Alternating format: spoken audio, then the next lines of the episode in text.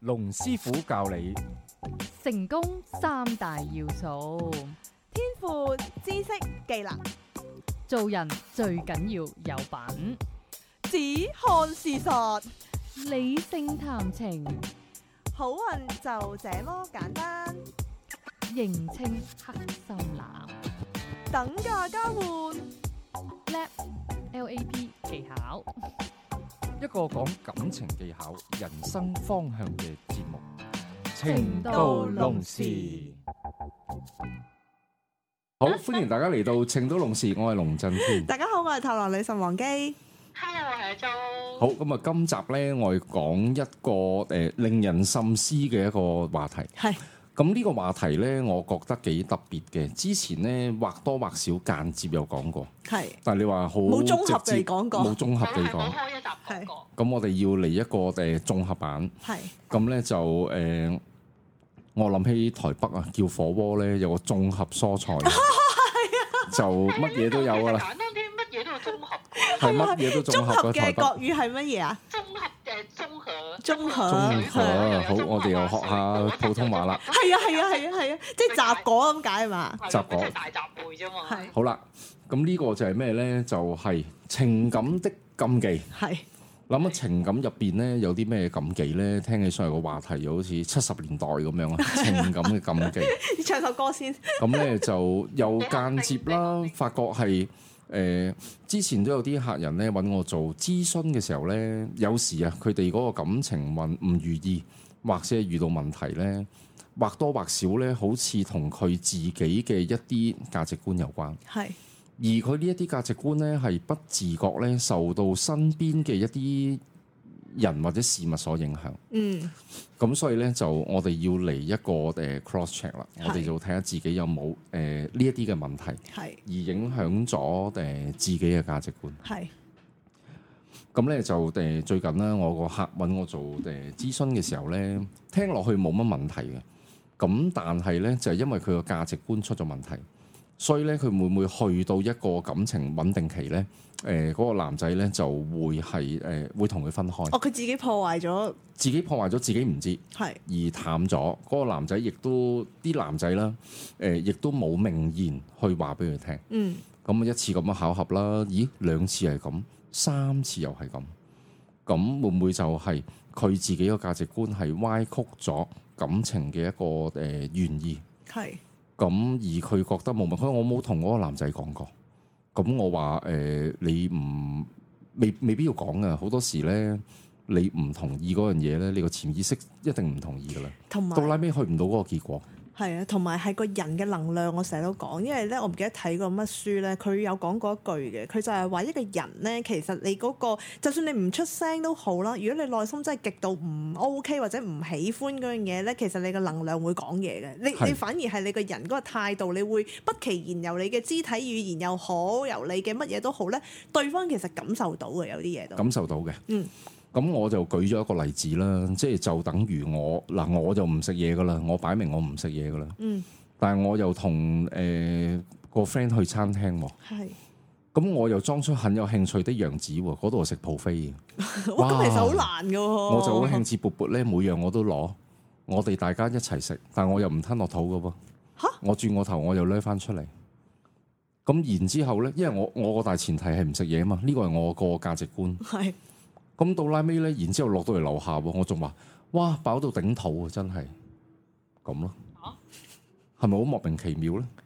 咁而自己覺得自己冇問題，唔係啊！我 friend 佢都佢都冇啊，佢都冇冇講啲乜嘢啊，佢都話好飽啊，佢都同我一齊冇冇食嘢噶。咁得意，咁所以就係由呢一樣嘢咧，可以誒、呃即係你個 friend 睇唔睇到你唔食嘢咧？佢當然佢係睇到嘅。嗯你唔能夠話你個 friend 冇講，而你覺得人哋係唔知睇唔到呢樣嘢。係係係係係。咁誒、呃再了解下啦，咦，原來係受到佢媽媽嘅影響，嗯，即係佢自己嘅價值觀呢，其實就係佢媽媽由細到大灌灌輸俾佢嘅，係而佢一路覺得係冇問題，佢亦都好堅守呢一樣嘢。係，咁相同嘅價值觀呢，我喺其他旅客人身上間中聽過，嗯而到拉尾大部分都係唔 work。嗯咁我就同佢講，我話你有必要要誒諗下你自己個人生係咪出現咗啲問題啦。係如果你拍拖次數唔少噶啦，我聽落都四五次，而每次都係去到呢一啲位無聲無息誒、呃淡咗落嚟，必然就係你嘅價值觀同現實係有啲唔符合，而你身邊嘅人亦都察覺到。係而到拉尾，當然對方未必會會講明俾你聽嘅。咁但係誒、呃你自己要諗下有冇問題。哦你但係嗰個客人嗰個媽媽係點咧？我有幾個客人咧，個媽媽就係點樣咧？嗰 type 咧就係話咧好得意嘅喎，即係個媽媽係好控制個女嘅。OK，咁樣咧，佢哋咧最中意咧就係媽媽不停都會抨擊個女好多嘢。係嗯咁咧，當佢抨擊佢之後咧，譬如，但係佢嗱，譬如佢話呢頭咧，就係佢佢帶個男朋友翻嚟咧，佢就會抨擊個女嘅男朋友，喂，你呢個人唔掂喎，唔得喎，或者點點點喎，咁啊鬧鬧鬧鬧，你唔應該揀呢個人啊，你應該好似阿媽咁樣揀一個好似老公，即係好似阿爸咁樣啊樣。係啦，咁先至係 O K 噶嘛，佢係要對你好。好啦，咁跟住咧，到個女咧就就真係又揾，或者佢甚至乎唔揾啦。係。咁跟住咧，個媽咧就話：點解唔見你帶男朋友翻嚟嘅？即係基本上就係佢每一哦個、類似情況，我都聽過嘅。每每一個男朋友咧，佢都會 ban 嘅。誒、但係咧，佢又會問個女，其實你係咪有問題啊？點解嗯你揾唔到個男朋友㗎？即係不停喺度誒用一啲説話去抨擊個女，呢個係一 type。嗯有另外一 type 咧，就係個媽媽由細到大都灌輸個女，就話個女啊，你好蠢啊，你個人真係好蠢啊咁樣啦，即係令到價值觀好低落好咯低落。咁自而而我會形象低落咯。而呢啲而就會同佢講話，你讀書嘅時候，你梗係要認真讀書啦，你點可以走去拍拖㗎？你唔得咁樣㗎嘛。到佢畢業啦，喂，點解唔見你拍拖嘅咁？ 跟住啊個女都忍唔住同佢講話，媽媽個問題就係因為我拍拖，唔係我讀書嘅時候，你叫我唔好拍拖嘛。咁我而家畢咗業啦，我唔個男人唔會突然之間出現喺我面前㗎嘛。 即係好多呢 type 所以咁呢樣個就係樣。冇與時並進咯，即係係讀書唔拍拖，我覺得都係啱嘅。但係你讀書嘅時候，你都要你個心智要成長啊！即係你你到到出嚟社會做事嘅時候呢，誒、你必然你個人成熟咗呢，你自然就會吸引到男仔。嗯，但係會唔會係佢媽媽已經俾佢嘅價值觀呢，俾得太多太過？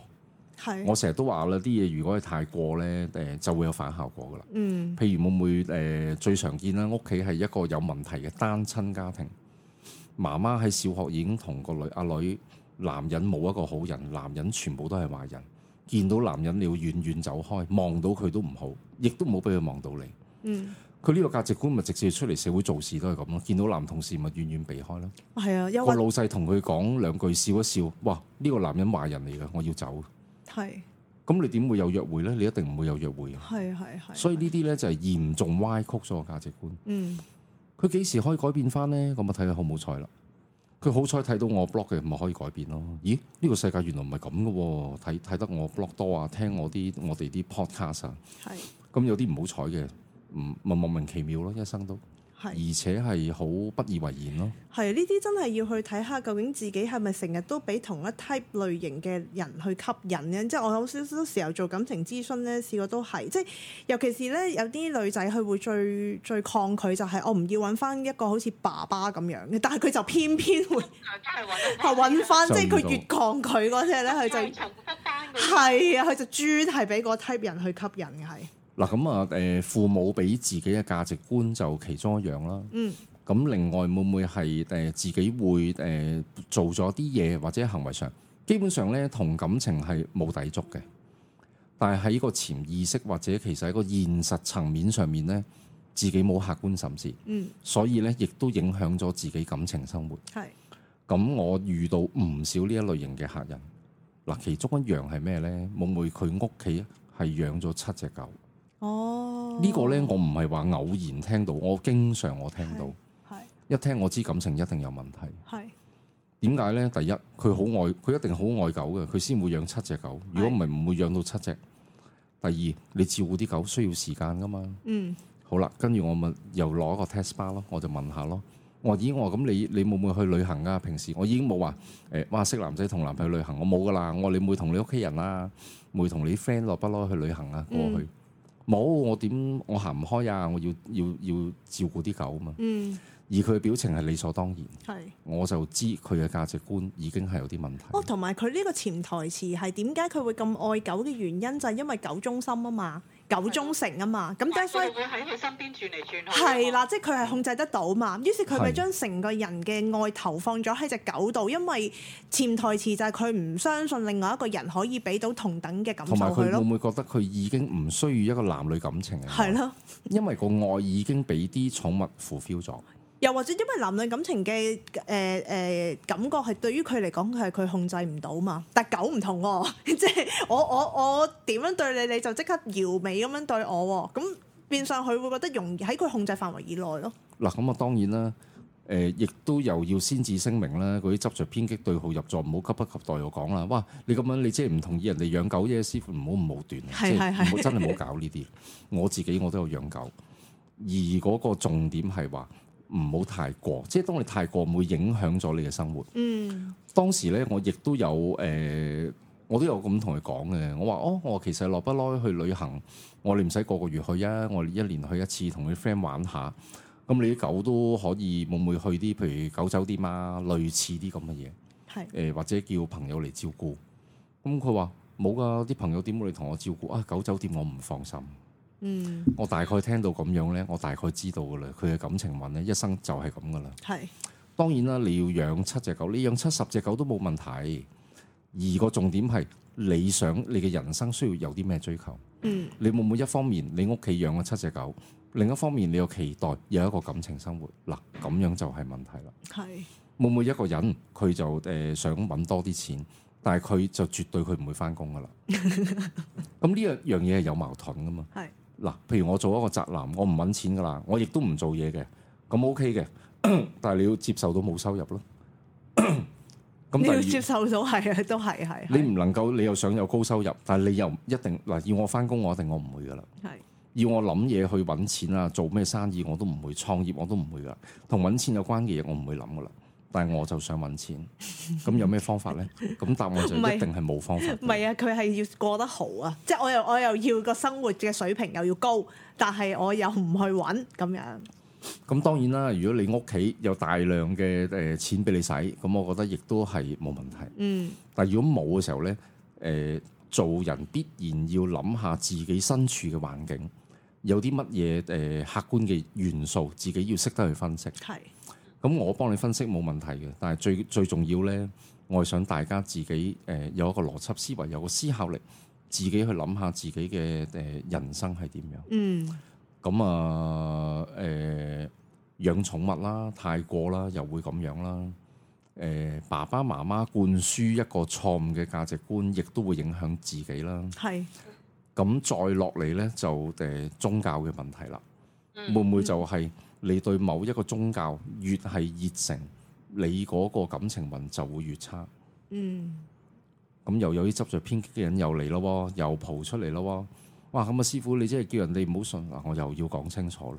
可能大家覺得好煩，但我每次我真係要講得好清楚，絕對唔會令你有誤會嘅。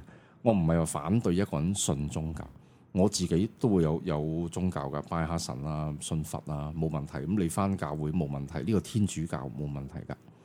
個重點只不過係你會唔會對嗰樣嘢係太過狂熱？嗯你對嗰樣嘢係誒花嘅時間太多，係而去影響到你嘅日常嘅社交生活，係包括你嘅愛情生活。係咁呢個就留翻俾大家自己諗啦。或者執着某一啲點咯，即係好執着執某一啲着點某一啲嘢，係咁你一定要要係轉咯牛角尖，即係一定要向現實睇噶嘛。譬如話誒翻教會咁樣，咁誒、呃啊誒、呃我一定要揾一個同我有相同宗教信仰嘅人。嗱，咁我現實生活呢，我亦都有部分客人係咁嘅。嗯而得出嚟嘅結論呢，當然係誒、呃困難萬分啦。因為你諗下，你就咁隨便出去揾一個人，誒、任何宗教信仰都尚且咁難啦，嗯都仲要我講咗咁多集，我有好多客人都不斷喺度尋尋覓覓，更何況你要有個相同嘅間誒誒宗教信仰。嗯再現實啲睇啊，譬如如果你有翻教會嘅，誒、信耶穌基督嘅基督教，咁誒、全香港誒、呃有基督教信仰嘅人大概幾多個 percent 左右呢？嗱，咁亦都唔使係 Sally 話啊誒三點九九咁，我諗冇冇一個特定嘅答案，嗯，但係你大約知應該個個機率應該低咗好多啦。係會唔會由一百 percent 大幅變為得翻一個 percent，甚至乎係零點一個 percent？你仲要喺呢零點一個 percent 入邊揾一個啱你嘅人，無論係個經濟條件啊、性格啊、價值觀，仲要佢係愛你，嗯幾困難呢？即係你聽到嗱，你自己要選擇噶啦。你會唔會有嚟一個誒佛系啦，或者一個耶穌系啦？啊，等神神嘅旨意啦，暫時而家都都緣分都未嚟到，緣分到呢， 自然。背晒佢哋啲台詞咁。我識背㗎，我好熟嘅，因為係啊因為每日我就係聽到呢啲嘢，我面對客人佢有呢啲問題咧，係點樣佢佢哋自己諗，但係我都有我嘅責任咧，我責任係講清楚成個情況俾佢哋聽。係，但係真係唔係冇冇一個抨擊嘅成分，我覺得完即全冇係嘅係啦，客觀地講啫。係啊客啦觀地講，而係百分之一百準確㗎，即係可能幾年後會唔會又見翻啊，或者嚟揾我睇流年啊，大致上係咁啦。因為佢會唔會啊唔得嘅師傅，我我覺得你都有道理，不過我過唔到自己個關，咁冇問題㗎。可能冇五年後嗰、個感情仍然都係誒、呃空白嘅，都有都有咁嘅機會。嗯咁所以呢啲咧誒種種嘅原因，我都希望大家可以諗下誒、呃你會唔會你會唔會受到身邊呢一啲事情所影響？係咁你諗唔到都唔緊要，我而家話俾你聽，你自己就 check 啦係。我就俾個 check checklist 俾你，你就自己 tick。哦，我冇，冇冇冇冇冇，你你要自己諗你自己嘅問題喺邊度。嗯咁誒、呃另外一樣啦，身邊嘅朋友都會有影響呢。樣嘢真係好大影響，我想好講大影響係咁啊同，輩嘅間嘅影響嚟噶嘛呢啲。係啊，因為物以類聚啊嘛，你自己有咩性格，你就會認識到乜嘢嘅朋友。係啊，咁如果你嘅朋友會唔會都係一啲誒好穩定嘅感情，又或者係宅女嚟嘅，又或者係覺得男人冇個好人嘅，你自然同佢一齊，佢自然就會不停同你講呢啲嘅。係又或者外表上啦，你你嗰啲朋友全部好 casual 嘅，你唔會着 one piece 裙高踭鞋去見佢哋啊。又或者啦，每你識嗰啲 friend 全部都要 high tea 嘅，全部都係好打扮嘅。你亦都絕對唔會牛幾粒嘅整對咁嘅誒拖鞋，你就同人哋去四季 high tea 啊。係所以就係你識嘅朋友，亦都會影響緊你嘅價值觀。嗯而大部分嘅人，如果感情運不怎麼樣，或者一路都唔順利，會唔會嗰個原因都係會唔會啊？嗰班 friend 由從細識到大噶啦，中學同學做女校，係啊跟住呢，就係、嗰五個老姑婆 呢，就一路識到去七十歲噶啦，就相依為命噶啦，五個自己。喂，佢哋有互相依靠嘅感受，我覺得咁呢啲係啊咪一啲天方夜談呢？唔係啊係天方夜談，呢啲係我現實生活，我真係親眼望到嘅嘢，我同大家分享。係所以我講啲嘢咧，真係好好現實、好坦白同埋好血淋淋嘅。但係呢個咧，亦亦都值得誒、呃大家去諗，又會唔會啦？誒、你可能喺個感情上做出一啲正確嘅博弈決定，譬如會唔會誒、呃、識咗個男仔根本都唔啱噶啦？誒、但係又唔知將來點喎？我識住呢個先，然之後我會唔會暗地裏我又可能誒、呃 speed dating 啊、網上交友、約會啊，我識過另外一啲人。誒，你嘅朋友就出聲啦！咦，點解你做人咁樣啊？你咁樣唔啱咯，乜個個都指住你個頭嚟鬧。嗯當其時你信心不禁動搖啦。其實我做呢一樣嘢係咪唔啱呢？又或者會唔會再極端啲啦？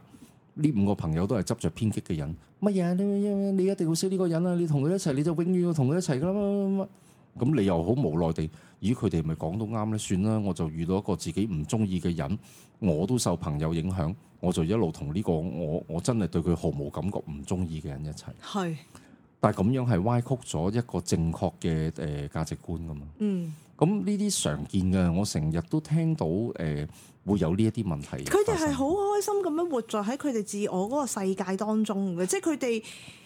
意思就係因為大家都係咁樣嘅同等嘅 status，咁又覺得大家都好輕鬆啦，大家都覺得好舒服啦，咁跟住之後就好似圍咗一個舒適圈俾大家咁唔樣，使成長啊嘛，冇人 challenge 你啊嘛。係啦就哦咁樣就好開心啦。係咁咁跟住之後變相互相支持就啊，好似唔好諗啦。其實咧拍拖都冇乜好大需要啊，即係即係會有呢啲咁樣樣嘅嘢誒出咁啊還好現嘅，喎、我覺得人咧每一個人都有自己選擇嘅。係嗯，你誒、呃做啲乜嘢咧？你嘅人生你自己負責。係啱只啱不過啱。問題你會唔會又有另外一個諗法？點解我嗰個感情一路都唔好？哦，係你唔好有諗呢追啲求啊，啦係係係係。你唔好諗呢啲，點解冇男仔中意我？係。我有啲咩方法令我自己好啲？好啦，當我同你去分析，你可能有呢一啲問題，譬如你屋企養七隻狗，肯定對你感情有絕大嘅影響，因為你根本你都出唔到街嘅。係你你想點樣一生都網上交友啊？直至結婚嗰日先至見啊？唔會噶嘛。咁有好多呢啲嘅誒原因咯。嗯好啦，你再推論落去啊！你養七隻狗，你會唔會喺北角養七隻狗啊？好少聽到。嗯我相反，我成日我都聽到養好多隻狗、好多寵物嘅人，一定係住村屋。哦係啊村係屋有咩特性啊？村屋就係偏離市區啊嘛，佢就係遠啊嘛。所以咧，正常情況下咧，冇乜嘢最好就唔好出嚟啦。嗯咁會唔會即係影簡單嚟講，你連普通嘅人際社交圈都出咗人問際社題交圈都出現出現咗問題？係係啦，每日你一定都要翻屋企，而且唔能夠太夜。譬如你就算約我班 friend 食飯都好啦，我真係食到八點半我要走噶啦，我仲要趕趕搭唔知咩車，我要十點幾先翻到去係放狗。經常我都聽到有呢一啲嘢。嗯咁如果你誒、呃有咁樣嘅嘢，你大概都知道影響到自己感情噶啦，唔緊要，你自己要去決定，你會唔會改變呢一樣嘢，你會有一個突破。係咁如果你都決定誒、呃我堅守我我而家嘅嘢，各樣嘢都好好嘅，我好滿意。你夠膽，你大大聲講我好滿意就 O K 噶啦。之後嘅嘢你就唔好講啦，你就唔好突然之間轉個頭又講啲你唔滿意嘅嘢。點解我感情又冇着落啊？點解對嘅人總係誒仲未出現啊？嗯然之後半夜又去抄啲感性文章嚟睇啦。啊，只不過緣分未到，因為適當嘅時機對的人就會出現，請不用擔心，你就唔使擔心啦。然之後你一路唔擔心咗二十年，二十年後你先至真正去擔心。 千祈千祈唔好咁樣。所以就係、呃去到呢啲位呢，大家誒、呃自己一定一定要諗嘅，同埋要現實地去諗。係唔能夠話，誒、哎我唔會諗嗰啲嘢就唔會發生，誒、哎遲啲先啦，即係事情總會總會好的。呢啲感性文章經常都有，係事情梗係唔會總會好啦。喺邏輯上，你而家你要將來變得同而家唔同，你而家就要做不一樣的事啊嘛。呢、個嗯我亦都係經常分享。如果你每日你而家都係做同一樣嘅事，翻工放工翻屋企，翻工放工翻屋企，咁你嘅感情運一定係唔會有突破。係。咁誒、呃自己就要要去諗。都想問，下咧，如果話喺情感上嘅禁忌裏邊咧，有冇咧喺個風水上咧，喺屋企咧一定唔可以擺啲乜嘢咧？有冇呢啲咁樣樣嘅？喺屋企唔可以擺啲乜嘢係有嘅，但係呢個呢就去到誒、呃、個別嘅屋企，因為風水有嘅喎，有啲屋呢，姑婆屋嚟喎。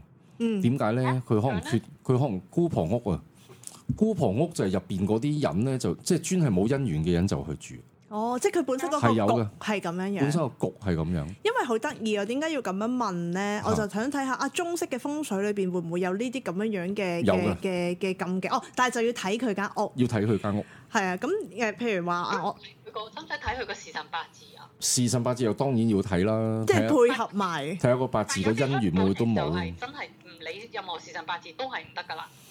誒、但係呃又要睇下風水現實個情況咯。其嗯實嗱風水真係好影響個問題，就係咧，有時候啲人搬到去某一間屋咧，佢情感嗰個感情就出現問題咯喎。但係咧，情緒有問題啊嘛。係啦，但係咧，當佢搬走咗咧，哦，兩個人就可能冇嘢噶咯，又變翻好都會啊，咯喎同我風水都會有關係。係即係呢個會唔會去到一啲誒誒是非特別旺嘅屋咁啊？誒、兩公婆咪嗌交咯。嗯又或者會唔會去到嗰間屋都冇姻緣咁入去嘅人咪冇姻緣，係。又 會咁。唔係因為好得意嘅，即係譬如誒、呃我睇西方啊，或者講能量啊嗰啲好搞笑嘅喎，即係咧，佢譬如話咧，點解入到去嗰個人咧冇姻緣咧？話説咧，就係、嗰個人一入到去就見到，哦，呢個牆嗰度全部掛掛住一啲 single woman 嘅相啦，咁佢就叫佢、哦有關 remove，係因為潛意識裏有邊關不停係好似每一日你都望到一個女人，咁同埋外國啲屋又大啲啦，咁於是佢入到去咧，佢就會好得意，佢會 suggest 佢哋咧啊啊，你唔好瞓一張單人床啦，你就要有機會，如果你有空間咧，你應該要 prepare 一張雙人床，而兩邊都可以上到人嘅，即係你唔好將張床拍落哦去係啊個牆嗰度，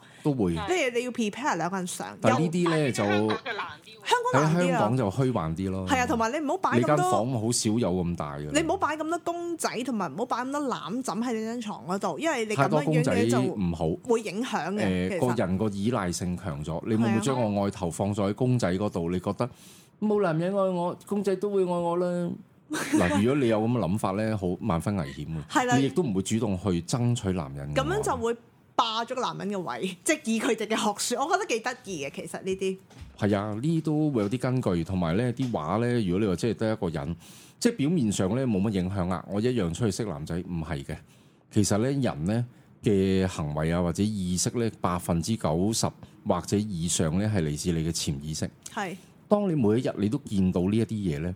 誒、你個潛意識就會改變㗎啦。你會唔會覺得一個人都會好好啊？一個人好舒服，或者你所做嘅嘢、所做嘅決定都係同一個人有關。即係所以所以我每年都要做呢個 vision board 就係咁解。 我發覺而家而家去到就啊將啲嘢具體化。而家去到九月啦，哦，真係有一啲嘢又真係 achieve 得到，而個感受真係覺得啊，好良好啊，其實係啊，咁我誒、呃、覺得咧，每一個人咧都應該要審視下佢而家想要啲嗯乜，然之後亦都要諗下大概有啲乜嘢會唔會有可能影響到自己嗱，有可能呀嚇。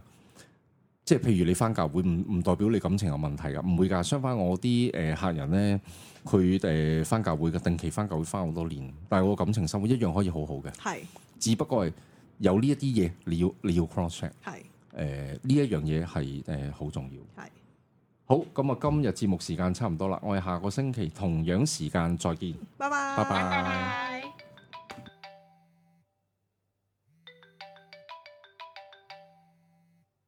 喂喂，點啊？ 係啊，個節目做完噶啦。哦，你想揾龍師傅睇一生運程啊？揾佢好簡單啫。請你記低以下所需號碼：八二零四零一零二，又或者 email 去 info at masters dot com dot hk。